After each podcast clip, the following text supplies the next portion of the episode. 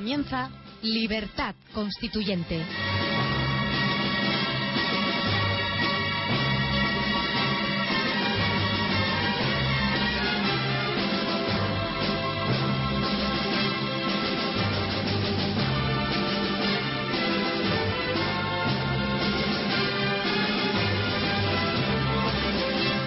Buenos días, son las 8 de la mañana. Hoy es miércoles 25 de abril de 2012 y esto es Radio Libertad Constituyente.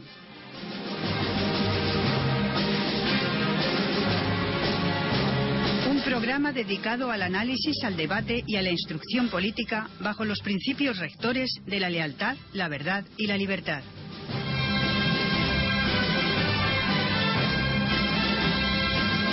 Les saluda el equipo que hace posible el cumplimiento de estos principios día a día.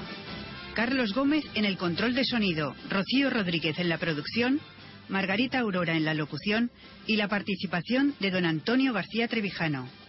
Buenos días, don Antonio. ¿Cómo está?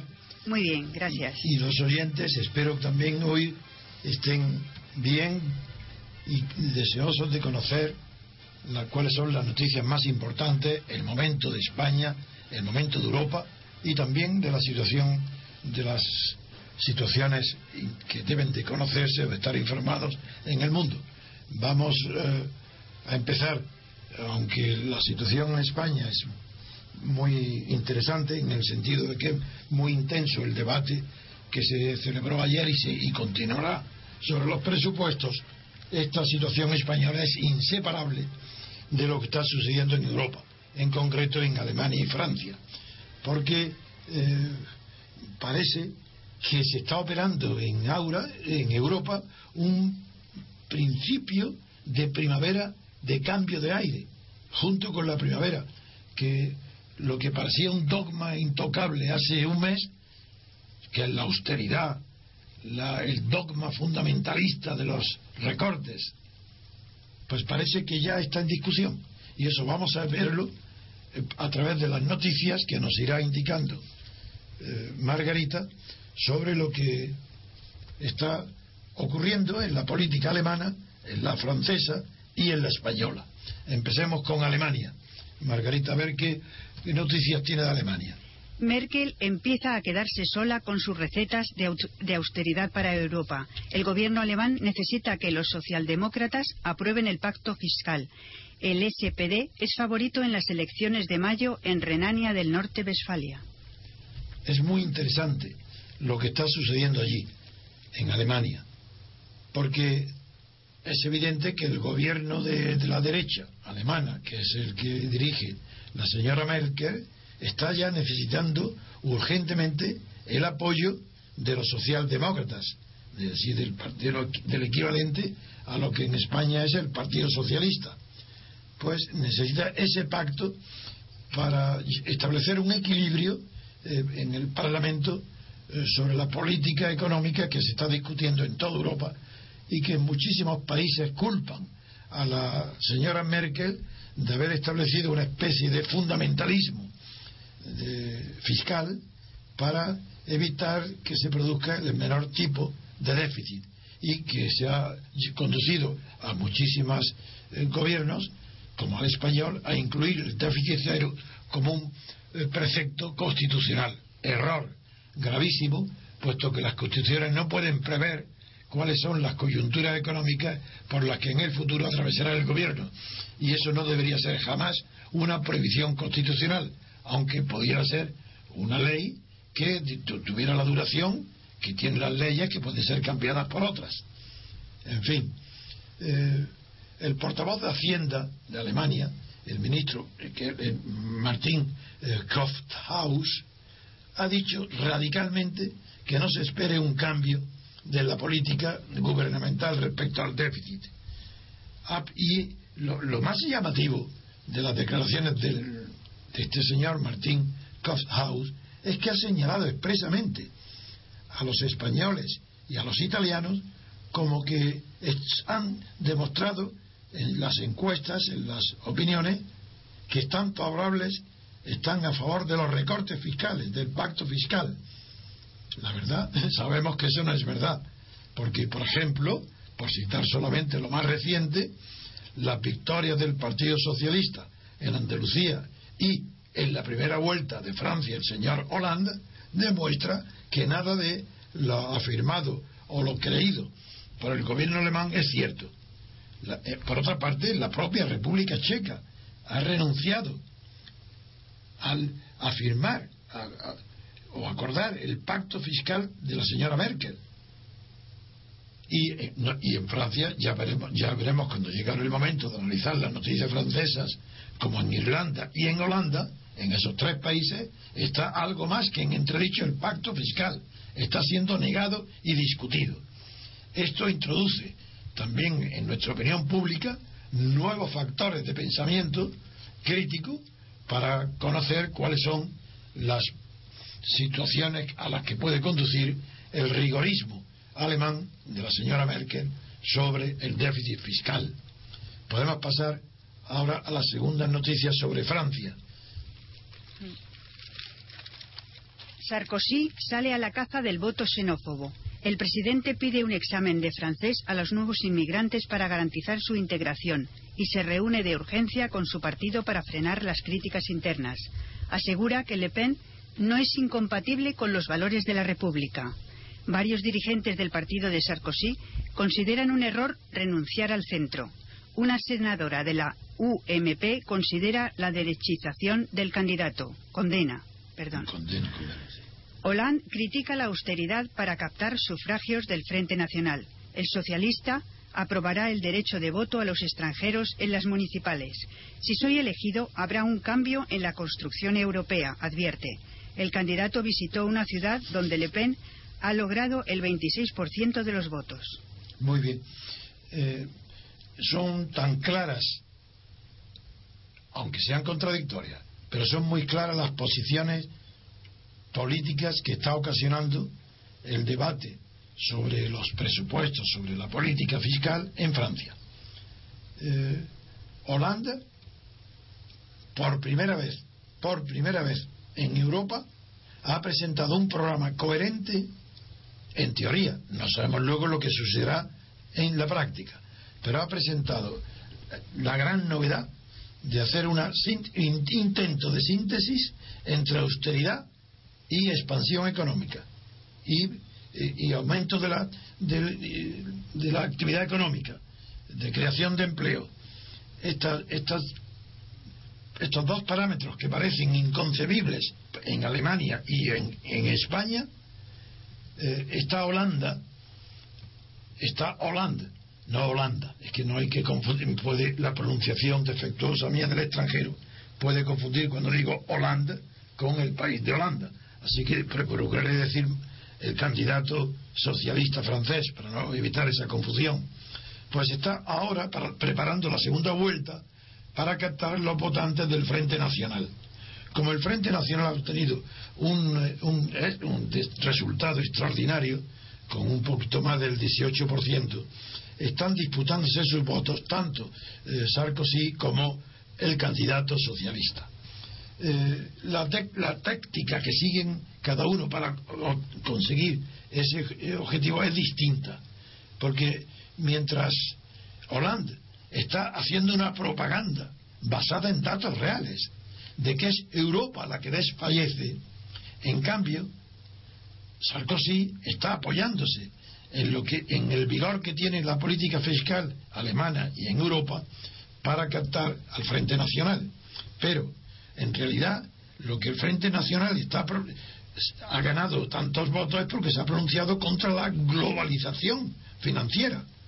En este caso está más cerca de conseguir su propósito Hollande, perdón, el candidato socialista que Sarkozy. Eh, hay verdaderamente una diferencia, la diferencia entre Sarkozy y Merkel sí está agrandándose un poco porque también necesita Sarkozy hablar de que la austeridad tiene que combinarse con un impulso a la, actividad para captarse otra vez los votantes del Frente Nacional. Las primeras impresiones es que está ganando más terreno entre los votantes del Frente Nacional el candidato socialista, ahora diré Hollande, que Sarkozy.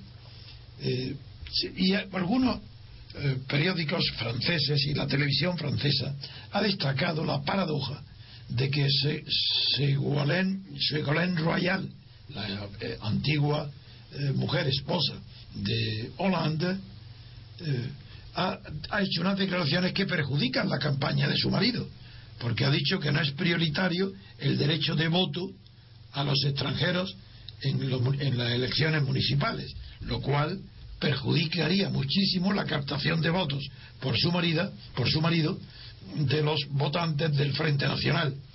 Estas imprudentes palabras de Segualén Royal, que yo las atributo, la atribuyo más a su incompetencia que al deseo de perjudicar a su marido, puesto que ya han hecho las paces y más bien las declaraciones anteriores han sido a favor de su marido, pues, sin embargo, estas imprudentes declaraciones han obligado a Hollande a tener que hacer declaraciones explícitas sobre este tema, afirmando que, que la propuesta contra la inmigración ilegal será aprobada durante el quinquenio que él puede precedir. Recuerdo a los españoles que contra, contra la antigua eh, norma que hacía durar el septenado de siete años, ahora el, periodo entre elecciones es un quinquenio. Y Holanda ha tenido que declarar que durante su quinquenio se eh, eh, legislará contra la inmigración ilegal y, y, se prohibirán que los que no tengan la legalización los que no tengan los papeles en regla, no podrán votar en las elecciones municipales, lo cual ha situado en una posición ventajosa a Holanda eh, para captar a los votantes del Frente Nacional, quienes por su parte están divididos, ya que la Marina Le Pen los ha dejado libres de votar a quien, a quien quieran. Pero, la, pero está clarísima que la táctica de Marine Le Pen estar preparada para las próximas elecciones legislativas que serán en el mes de junio. Y si Sarkozy es derrotado en las presidenciales, existen muchísimas posibilidades de que el daño para el partido de Sarkozy, que es la Unión Popular, que es un partido de origen goyista, pues quede en muy mala posición en las legislativas. Y no es imposible que si se acerca hoy en la pinza contra Sarkozy por un lado el Partido Socialista y por otra parte el Frente Nacional FN, no es imposible que el Frente Nacional pueda ocupar la segunda posición en importancia de los partidos franceses en las próximas elecciones legislativas. Eh, esto sitúa en un problema diferente la situación francesa y de la relación de Francia con Alemania puesto que ya se están haciendo los cálculos de cuál será, si gana la presidencia francesa, de, la gana Holanda, se está calculando ya los perjuicios que esto puede ocasionar de manera inmediata a la política eh, económica que expande hacia toda Europa eh, el gobierno de la señora Merkel. Con esto creo que se ha hecho, que he hecho un resumen para que en España se pueda ahora entrar ya con estos antecedentes, tanto el de Alemania como el de Francia, puesto que en España no hay ideas, ni eh, posturas originales, ni creadores, ni de pensamiento político alguno, sino que siguen tanto Rajoy como Rubalcaba, los principales partidos de la oposición de la estatal, porque son partidos estatales, eh, pues eh, es imprescindible conocer lo que está pasando en Francia y Alemania para eh, intentar adivinar por dónde van a copiar las políticas distintas del PSOE y del PP, que hasta ahora eran la misma política socialdemócrata en la que ambos se han inspirado siguiendo a la señora Merkel. Por tanto, ahora vamos a pasar, eh, querida Margarita, al repaso de las noticias brevemente, de las noticias de España sobre los presupuestos. Claro, porque esa es la noticia española, esa es la fundamental, la discusión en el Parlamento de los presupuestos. Montoro achaca a las autonomías los desajustes en el déficit público. Si hay dudas sobre España es por las comunidades. Acusa al PSOE de engañar sobre los datos de 2011. Rubalcaba asegura que el presupuesto no cuadra y no se cumplirá el objetivo. El Gobierno dice que este año se está respetando la previsión de déficit. El ministro y Rubalcaba se enzarzan a cuenta del déficit. El líder del PSOE tacha de xenófobos los recortes en sanidad. El socialista reclama que se flexibilice el objetivo de Bruselas. Muy bien, pues eh, también están muy bien resumidas, seleccionadas para que el oyente, con, sin un gran esfuerzo mental, pueda comprender cuáles son las posiciones de los partidos estatales españoles y ya yo puedo ahora ya comentar sin necesidad de extenderme en la noticia de lo que está sucediendo en España y es que el gobierno de Rajoy se ha quedado solo. Y creo que por primera vez creo no tengo certeza pero casi tengo la seguridad de que por primera vez el gobierno de España está solo frente a toda la oposición Así ayer ningún partido ha apoyado al gobierno. El gobierno del PP está solo para aprobar eh, la ley de presupuestos, puesto que Montoro, en nombre del gobierno, ha, ha rechazado las diez enmiendas a la totalidad presentadas ayer. Desde luego, está pesando entre en toda la opinión, no solo de los partidos, sino en la opinión española, la comprobación por parte de la Unidad Europea de que fue cierto la denuncia de que el PSOE engañó sobre la cifra del déficit del más del 8% cuando estaba diciendo que era el 5,8 en lugar del 8,5 y esto está está surgiendo muchos efectos en, dentro del Parlamento puesto que en realidad ha minado la confianza del PSOE en sí mismo la credibilidad, credibilidad en el PSOE por parte de los demás partidos y le ha dado seguridad a Rajoy y al PP de que su política actual está justificada por las mentiras del PSOE respecto al déficit del año anterior. Eh, esto se puede traducir en unos cuantos puntos eh, que Montoro ha ido desgranando siempre con la misma monotonía, sin ninguna eh, imaginación eh, en el discurso y lo que ha hecho es, uno, declarar que las autonomías son culpables del alza, del alza del déficit este año, porque en el primer trimestre ya ha subido el 1,85%. La autonomía en las autonomías. Claro, que a pesar de que dice Montoro que pese a haber eh, alzado, aumentado el déficit. Sin embargo, no es verdad que ha disminuido porque no se han tenido en cuenta las correcciones que se llaman temporales por ser el primer trimestre. Sin embargo, la realidad es que sí que, que hay este aumento del alza del déficit y que no hay margen para la desviación, como ha puesto de relieve el consejero del Banco Central Europeo, González Páramo, con lo que si no hay margen para desviación es muy difícil que pueda corregirse luego el dato negativo que empezamos ya el primer trimestre con un aumento del déficit del 1,85%. Claro, eh, por eso se centra con tantísimo interés en las acusaciones de engaño mutuo que, que la investigación de la Unidad Europea ha decidido a favor del PP, puesto que aunque el PP y el PSOE se, si están acusando de engañarse uno a otro, el, dictamen de la, unidad de la Unión Europea es que el engaño ha sido del PSOE, no solo al PP, el PSOE a, todo, a España y a toda Europa, porque ha falsificado las cifras del déficit del, ejercicio anterior. Eh, es de destacar que en este mare magnum de todos, en una monotonía, en una repetición cansina del señor Montoro de argumentos que no son nuevos, repitiendo siempre lo mismo. Y no solo contra las autonomías, sino también contra la señora Rosa Díaz, sin, que, por cierto no estuvo muy brillante.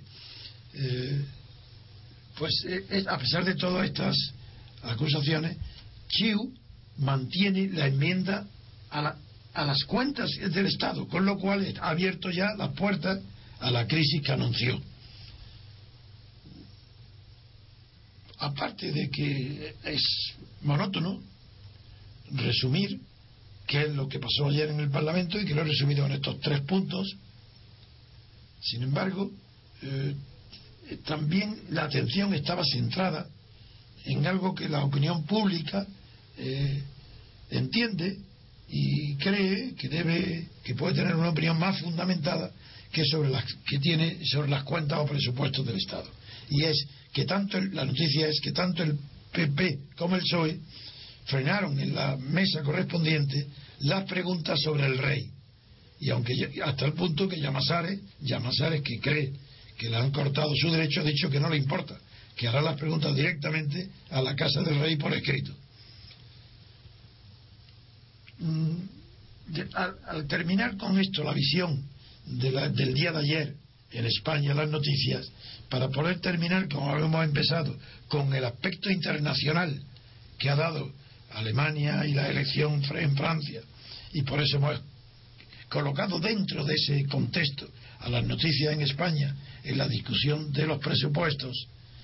Y eh, podemos pasar ahora otra vez volver al campo internacional para ver cómo también en Rusia la disputa entre, no la disputa no, la pareja, el binomio de Medvedev y Putin se encuentran con unos problemas que más acentuados y más graves de lo que esperaban, referentes a que eh, no pueden tener el control de lo que está sucediendo en Rusia, sobre todo en las eh, regiones y más alejadas de Moscú, donde han llegado, han tenido la habilidad, pero también el abuso, eso demuestra que allí no hay libertad política completa, que el partido de Medvedev y Putin es la Unión Rusia Unida.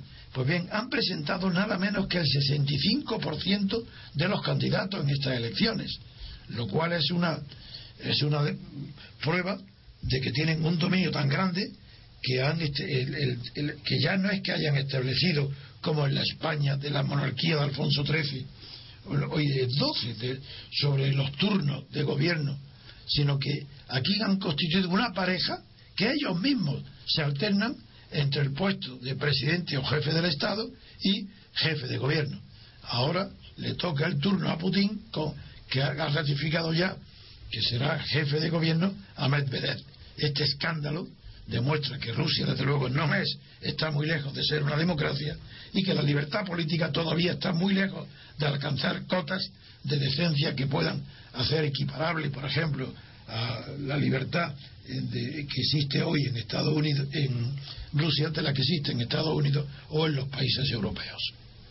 Eh, después de esta noticia también puedo pasar directamente a Estados Unidos, donde allí las cosas han quedado electorales han quedado muy claras.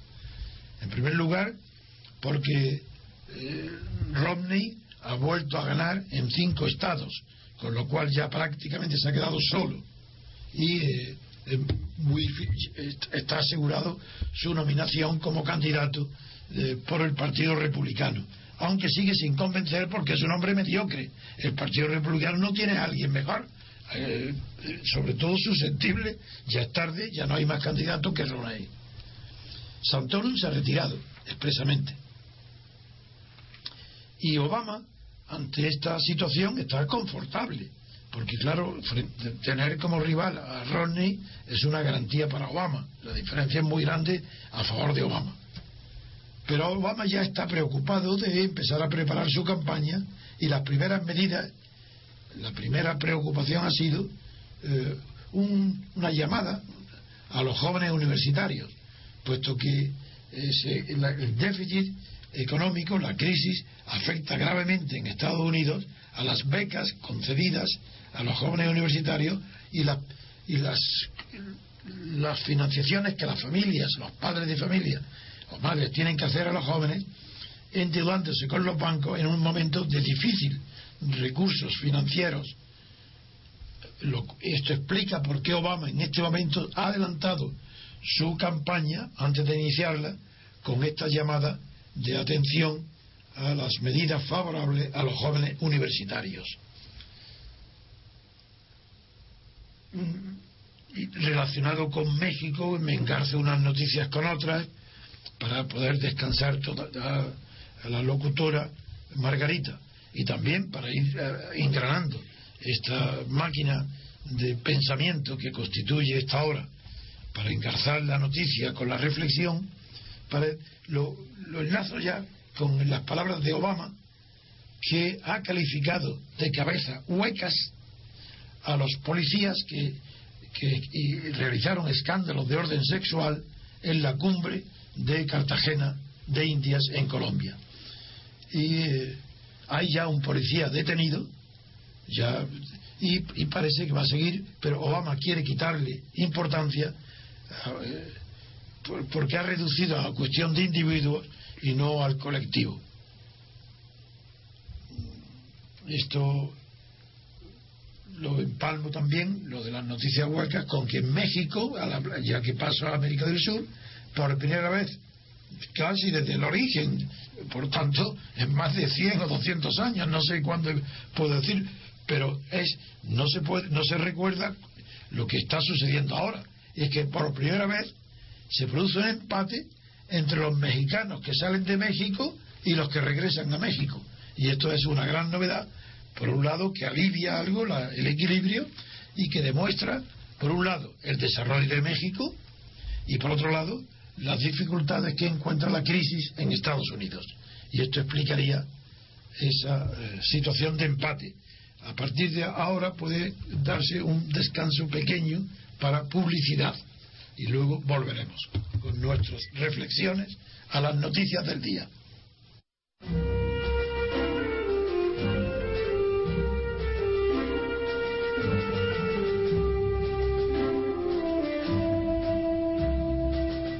Están escuchando Libertad Constituyente.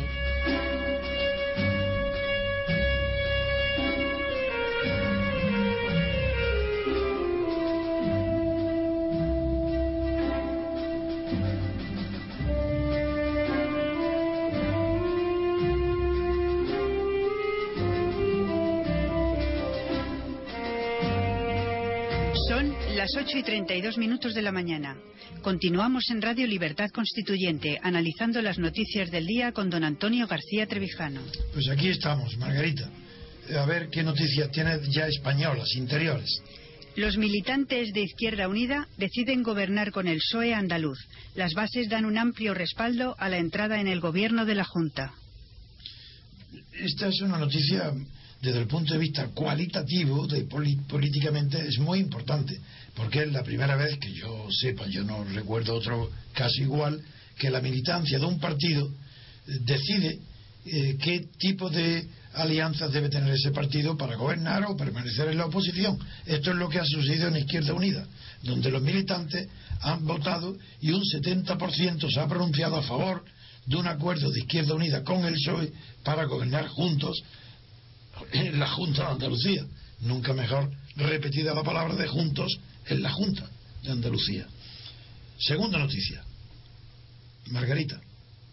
Asturias y PP fracasan al pactar la presidencia y presentarán dos candidatos. El presidente del Principado en funciones, Francisco Álvarez Cascos, ha anunciado que presentará su candidatura en la sesión de investidura del próximo jefe de gobierno, en la que también optarán al cargo el líder del PSOE, Javier Fernández, y la cabeza de lista del PP, Mercedes Fernández. Claro, esta noticia vuelve a repetir la mismo que, motivó la segunda elección de Asturias. Si esto perjudica al PP, eh, beneficia al PSOE y ya veremos lo que sucede. Pero es repetir la misma táctica por parte de Casco que realizó en la primera, en las anteriores elecciones y que luego motivó la, la convocatoria de unas nuevas elecciones. Así que pasamos a otra noticia. El jubilado adelantará el 10% de los fármacos, aunque exceda su límite.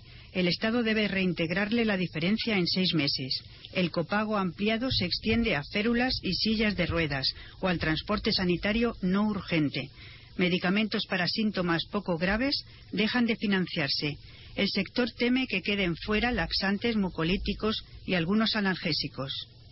Está muy bien también reflejada, muy bien resumida la noticia Aquí solo queda por, comentar eh, en este asunto que el problema de la tuberculosis, por ejemplo, lo pongo como ejemplo de otras enfermedades que pueden producir unos efectos parecidos.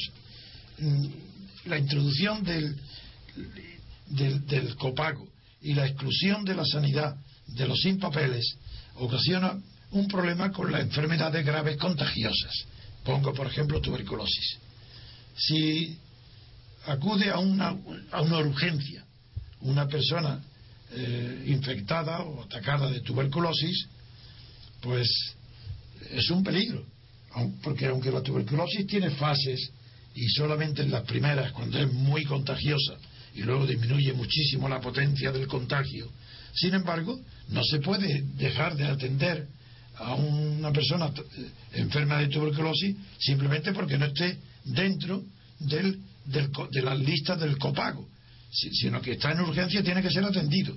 Y aquí hay un problema grave que no está todavía bien discernido en la legislación eh, sobre la eh, sanidad pública. Y es la distinción entre alta sanitaria y alta médica. Son dos cosas diferentes. Las urgencias no pueden dar ninguna alta, ni sanitaria ni médica. Eso es una, es una medida, como dice la palabra, de urgencia y por tanto provisional. No se puede saber de ahí cuál será lo definitivo.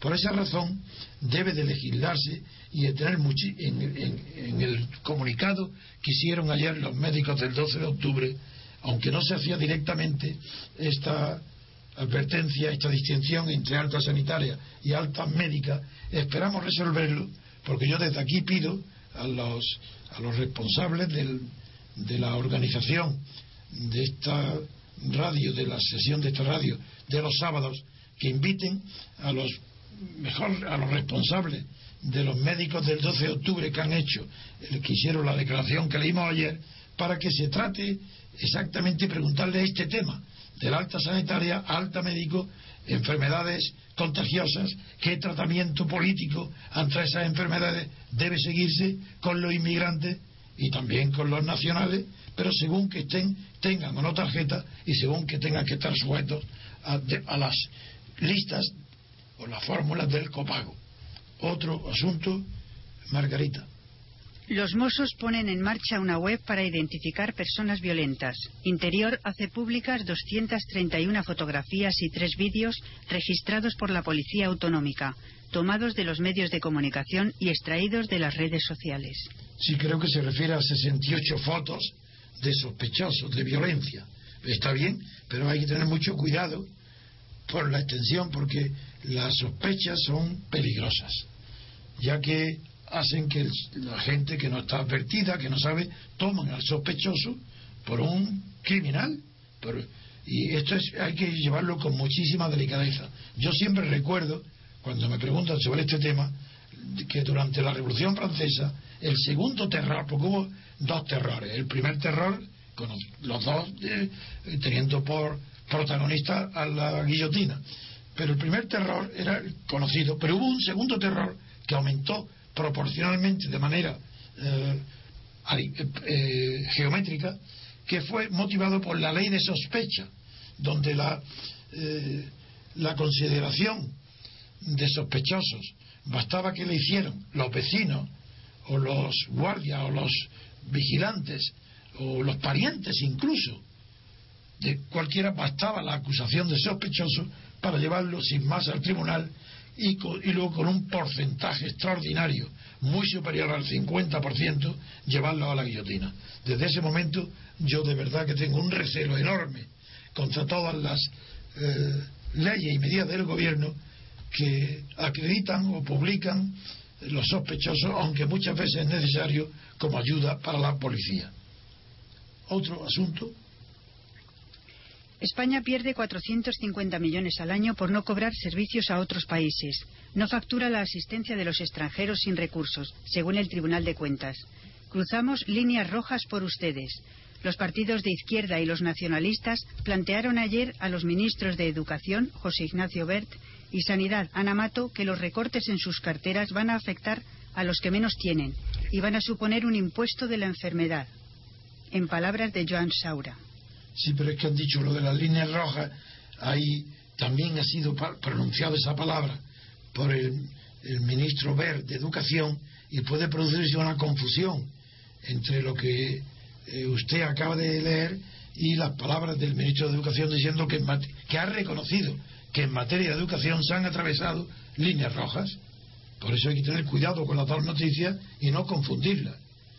Porque aunque el ministro de Educación está reconociendo que siempre se culpa de todo a lo anterior, es incluso el ministro de Educación, de Educación Bert, está acusando de esta cruz de líneas rojas también a la situación que ha dejado el gobierno Zapatero. Si seguimos con otras noticias, aunque eh, ya claro, como esta la he oído en televisión y he visto en internet, yo mismo digo que eh, la principal noticia, la preocupante hoy, es que ya en las cifras son muy pesimistas, muy graves. Hoy hay ya un 2,5% menos de ingresos tributarios en este año. Ah, es decir, hasta marzo, en el primer trimestre, ya hay una disminución del 2,5% de ingresos tributarios con relación al año anterior. Eh, y como hay además más gasto en pensiones de los presupuestados, las dos cifras son terribles y anuncian muy malos augurios para este año. Eh, bien, luego no sé si tiene alguna noticia, si no yo mismo tengo, recuerdo tres o cuatro. Ah, sí, a ver, esta. El obispo de Alcalá muestra cartas de gays rehabilitados. Sí, esta noticia es importante, eh, no por el número de afectados, sino por el tema y por la táctica.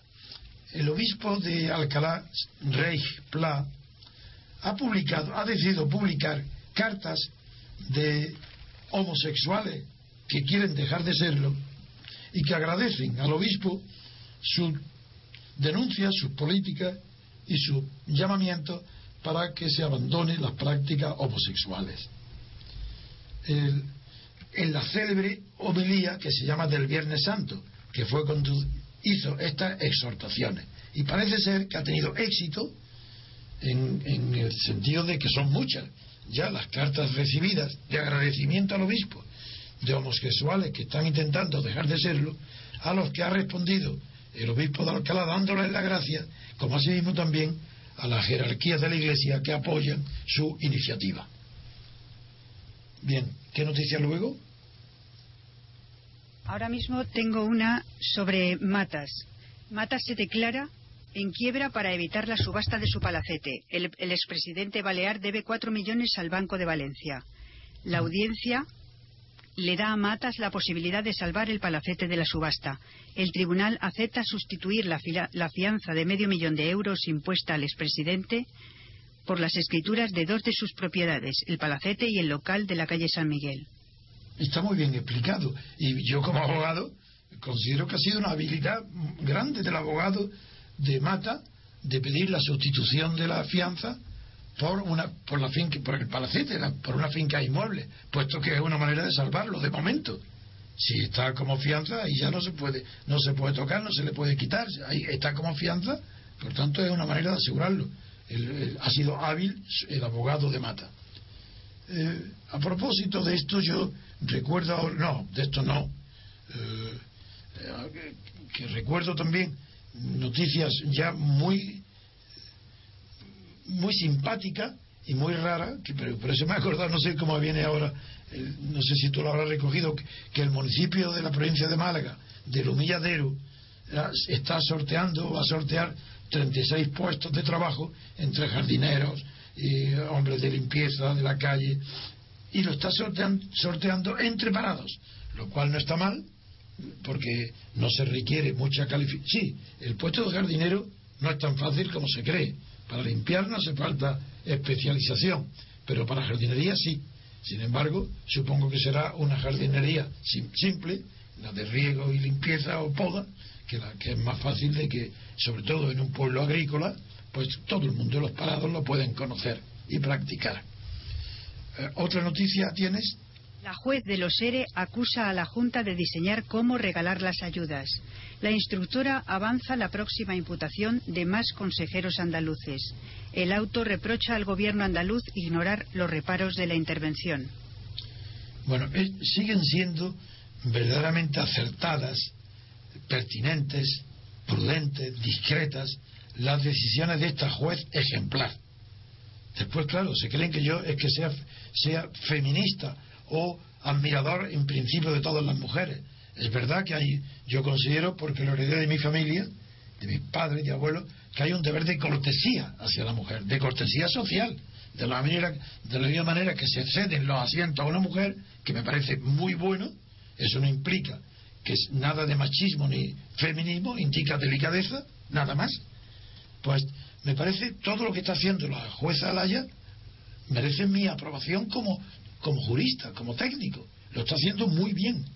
No solo ahora ha, tomado la decisión extraordinaria, buena, buena jurídicamente, extraordinaria políticamente, de encarcelar sin fianza a un ministro de la Junta, a Antonio Fernández, que lo ingrese en prisión sin fianza, me parece extraordinario. Y sin embargo, la Junta de Andalucía ha tenido la desfachatez de decir que se sienta apesadumbrada porque su ex consejero está en la cárcel. Hay que ver cómo se pierde la decencia.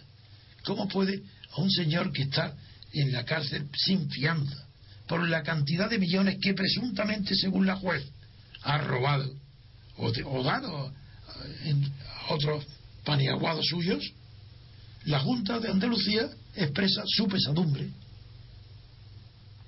y ahora, la noticia que acaba de leernos nuestra querida Margarita es que esta misma juez extraordinaria ha encontrado pruebas y va a acusar pronto a, otros miembros de la Junta, o no sé si a toda la Junta, no lo sabemos todavía, de que prepara la Junta, preparaba las ayudas de los seres de la misma forma que regalaba como regalos discriminando los favorecidos por las medidas. Veremos a ver en qué queda, pero otra vez mi sincera felicitación a esta juez. No sé si hay tiempo, si no, eh, para introducir un poco de publicidad, si no, yo creo que quizás no, y es mejor que pasemos ya al tercer bloque de noticias que voy a iniciar yo, porque no sé si ya después preguntaré si hay alguna otra noticia que se, no, se me haya pasado, porque la memoria no me, no me puede retener todo lo que leo durante las horas, dos horas en Internet.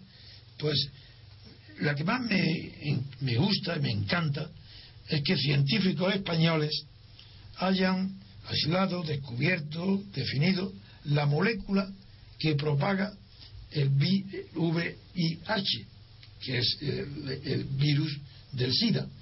Pues han encontrado la molécula que, que propaga la introducción en el cuerpo del, eh, justamente de la infección del SIDA.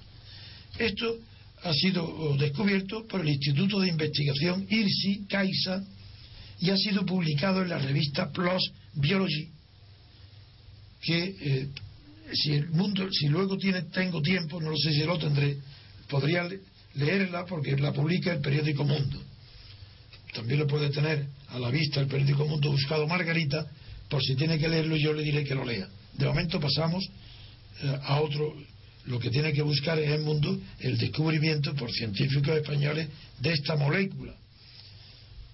Pasamos, la segunda noticia que recuerdo es que en Chile se ha levantado una enorme expectación popular ante la inmediata apertura del que parece ser el segundo testamento de Pinochet Recordaré a la audiencia que no lo recuerde o que era hace tiempo que lo publicaron, que Pinochet dejó, había un rumor de que había dejado una enorme fortuna. Hasta ahora solo se han localizado 2.800.000 eh, en distintas propiedades en Santiago, que es una cantidad importante para un militar. Pero las sospechas es de que tiene más de 20 millones situados en eh, bancos y en capitales eh, depósitos de capitales en el extranjero. Y hay una gran expectación, porque aunque la familia niega que exista este, esta fortuna, eh, hay la expectación de saber que al abrir el Segundo Testamento, como también en, en Chile, como en todas partes, los testamentos válidos, siempre el último, pues se quiere, quiere saber si ese testamento va a revelar dónde están los bienes de Pinochet, aunque eso es muy difícil, porque no creo que pueda ser tan ingenuo Pinochet de hacer un testamento donde diga dónde están sus bienes. Es verdad que hay en familiares suyos, eh, sobrinos, pues se la han encontrado detenido con, un, coches eh, regalados por Pinochet, que, que vienen de la fortuna de Pinochet, pero eso son pecata minuta comparado con lo que se busca, que se busca grandes fortunas de Pinochet en el extranjero. Esperemos a ver los resultados. Eh, otra noticia es Corea del Norte. Allí el fracaso, el ridículo tan grande que hizo Corea del Norte con el fallo, con el fracaso de su experiencia de cohete de largo alcance, parece que la quieren compensar dándose prisas en realizar una nueva prueba nuclear. Yo sigo dudando de que Corea del Norte sea capaz de enfrentarse a China, a Estados Unidos y a Rusia. Pero estaremos atentos a ver si estas noticias se confirman o no. En cuanto a las, ya que antes hemos empezado con, con noticias sobre enfermedades, continúo con que unos nuevos mapas de la malaria, de distribución de la malaria en el mundo, pues aunque ha disminuido el 25% de muertes de malaria en el mundo, sin embargo, todavía muere un niño cada minuto. Eh, recuerdo nada más que como anécdota para que unan los oyentes vayan uniendo siempre las noticias con, con la ciencia o la cultura, decir que el origen de la, del combate contra la malaria estuvo en la quinina. Y eso esa quinina al principio se descubrió eh, el efecto que tenía anti antimalaria eh, en, el, en, las bebidas tónicas de quinina, especialmente ahí está el origen del gin tonic, que se puso de moda, claro, en todos los países tropicales. El gin tonic era casi una bebida obligatoria porque es como si fuera la vacuna contra la malaria. Finalmente, como última noticia que creo que merece la pena destacar, es que ha sido detenido un ingeniero de la British Petroleum por haber ocultado pruebas del enorme surtido y el gran daño que se causó en el Golfo de México por aquel derrame famoso que tanta literatura provocó y tanto daño produjo. Tal vez esta noticia del ingeniero del BP detenido me ha recordado el origen de la British Petroleum, que se lo quiero contar a ustedes dentro del tiempo que tengamos. Sobre eso seré más. Creo que tenemos tiempo, eh, porque nos faltan todavía seis o siete minutos y luego ya le daremos tiempo a, a Margarita para que nos lea lo del mundo sobre eh, la molécula que han descubierto los científicos españoles. Muy bien, la historia del BP es la siguiente. Un ingeniero inglés muy religioso, de una religión protestante, se fue al Golfo Pérsico, Arabia Saudita, porque eh, inspirándose, creyendo en los mares de fuego que leía en la Biblia, pensaba que eso era porque había petróleo. Y se fue a buscar petróleo. Se pasó prácticamente toda la vida. Se hizo íntimo amigo del rey de Arabia Saudita. Y no, no lo descubrió. Y al final de su vida, bueno, el rey, eh, que era amigo suyo y en premio a la bondad, honradez y religiosidad de este ingeniero inglés, le concedió, le regaló todo el petróleo que se encontrara en el subsuelo de Arabia Saudita. Nada. Y tan pronto como se enteró el mundo de que había eh, descubierto petróleo y que se lo había regalado, sufrió una persecución enorme de todas partes, este ingeniero, para fundar sociedades y presionarlo para que vendiera o se asociara. El hombre tuvo que huir, se escondió en Egipto y lo encontraron, huyó de todas partes hasta que se embarcó en América en un, con un nombre supuesto todo para huir a América y abandonar toda búsqueda del petróleo. Bien, cuando ya estaba cerca de Nueva York, durante el viaje había hecho amistad con otro hombre que iba también a América y que tenía la misma religión protestante que él tenía y que iba con la idea de ir a América para buscar fondos en América, dinero, y propagar la religión protestante suya en Inglaterra. Cuando se estaban a la vista de la Estatua de la Libertad, el ingeniero disfrazado eh, de, que iba eh, hacia Estados Unidos para huir eh, de la persecución que se veía, le, sorprendió a su compañero de viaje diciéndole que no, tenía, no necesitaba buscar que él le regalaba la concesión que tenía de los petróleos existentes en Arabia Saudita. Se lo hizo, se lo dio, muy bien. Ese es el origen de la British Petroleum, porque aquel sacerdote o pastor era un agente del Servicio Secreto Británico. Esa es la gran historia del origen de la British Petroleum. Por eso le pido ahora a Margarita que si ella tiene, ha encontrado la noticia sobre el, descubrimiento científico de los españoles, nos la pueda leer con calma. Y si no, yo puedo buscarla, si no la encuentra, a ver si la puedo encontrar en las versiones digitales de los periódicos. En, el mundo solo viene sobre la malaria, la contribución de España contra la malaria. No, no, no, no.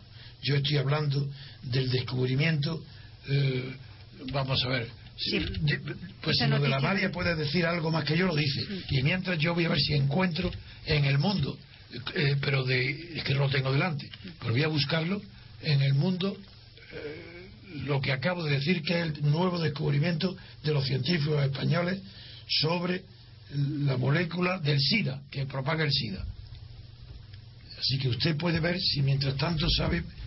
La contribución de España contra la malaria ha salvado más de 100.000 vidas.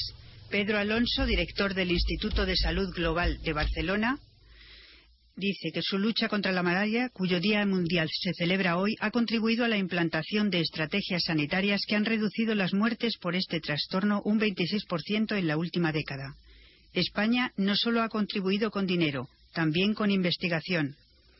Ahora no es el momento para dar marcha atrás en el apoyo español. Parte del futuro del país pasa por la ciencia, pero hay que ser más eficaces. La vacuna que estamos ensayando tiene una eficacia en torno al 50%. La gran pregunta es saber cuánto tiempo dura la protección de la vacuna. Haber demostrado que las mosquiteras con insecticida son útiles es un orgullo. Y ahora en, en Internet. No, no, ya, ya voy a seguir yo. Ya, muy bien. Eh, científicos españoles han identificado la molécula que utiliza el VIP, VIH, para propagarse por el organismo. Referente a la. Eh, esta noticia es muy importante eh, con relación a los estudios que se están desarrollando para encontrar la vacuna contra el SIDA. El estudio de estos científicos del Instituto de Investigación del SIDA, INSICAISA, IRSICAISA, que publica la revista internacional PLOS Biology, demuestra que el virus tiene en su cubierta unas moléculas llamadas gangliósidos, que utiliza para penetrar en las células dendríticas.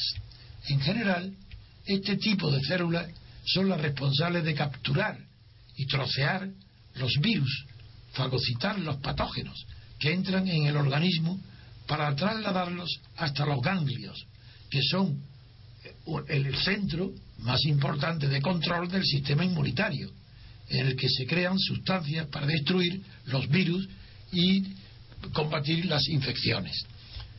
Como si un caballo de Troya se tratara, en las infecciones del SIDA, el virus, el VIC, se esconde en las células dendríticas. Y cuando estas células llegan a los ganglios, el virus destruye el sistema inmunitario, atacando concretamente los linfocitos TCD4. Con este hallazgo de los españoles científicos hemos logrado acotar la interacción molecular entre el BIP, y las células dendríticas, según ha explicado el coordinador del estudio, don Javier Martínez Picado, que es el investigador de la institución catalana de investigación y estudios avanzados en título en, en sigla ICREA, que está también en conexión con el IRSI CAISA los investigadores no solo han identificado la función de esta molécula clave en la propagación del virus, sino que han demostrado que eliminando los gangliósidos del VIH se evita que las células dendríticas puedan internalizarlo, es decir, difundirlo y expandirlo por el cuerpo. Siguiendo la nueva diana terapéutica que este descubrimiento permite, los investigadores del IRSICAS Instituto, impulsado por la obra social de la Caixa y también por la Generalitat de Cataluña, trabajarán en fórmulas para crear fármacos que bloqueen la interacción entre el virus y las células dendríticas y que serían complementarios a los tratamientos que ya hoy existen, se conocen y están, y están practicándose. El director de Irse Caixa, Buenaventura Clotet, ha augurado que estos nuevos fármacos serán más eficaces y estables que los tratamientos actuales, porque serían menos vulnerables a las mutaciones del virus. Asimismo, este hallazgo supone un paso más en el desarrollo de la vacuna en la que trabaja el IRSI CAISA a través de su proyecto HIVACAT, IVACAT, con el fin de erradicar la enfermedad que hasta ahora se aparece como un hito imposible de alcanzar. Los tratamientos actuales con antirretrovirantes solo frenan la acción del BIC, pero no lo destruyen del todo porque resisten algunos dice reservorio, bien, la palabra, del cuerpo humano como los ganglios. Gracias a este estudio, en el que han participado investigadores del Consejo Superior de Investigaciones Científicas y la Universidad de Heidelberg de Alemania, se vislumbra la vía por la que se pueden hacer entrar los inmunógenos y los fragmentos de microbios desactivados de la vacuna hasta el sistema inmunológico, para que éste desarrolle resistencias y se entrene para poder destruir definitivamente el virus del SIDA. La inversión en esta investigación, según ha destacado Ciotet, eh, están, los investigadores están esperanzados en esta inversión, ya que pueden definir los primeros inmunógenos en un periodo de tres años, y ha revelado que desde hace tres meses se están haciendo las primeras pruebas en ratones.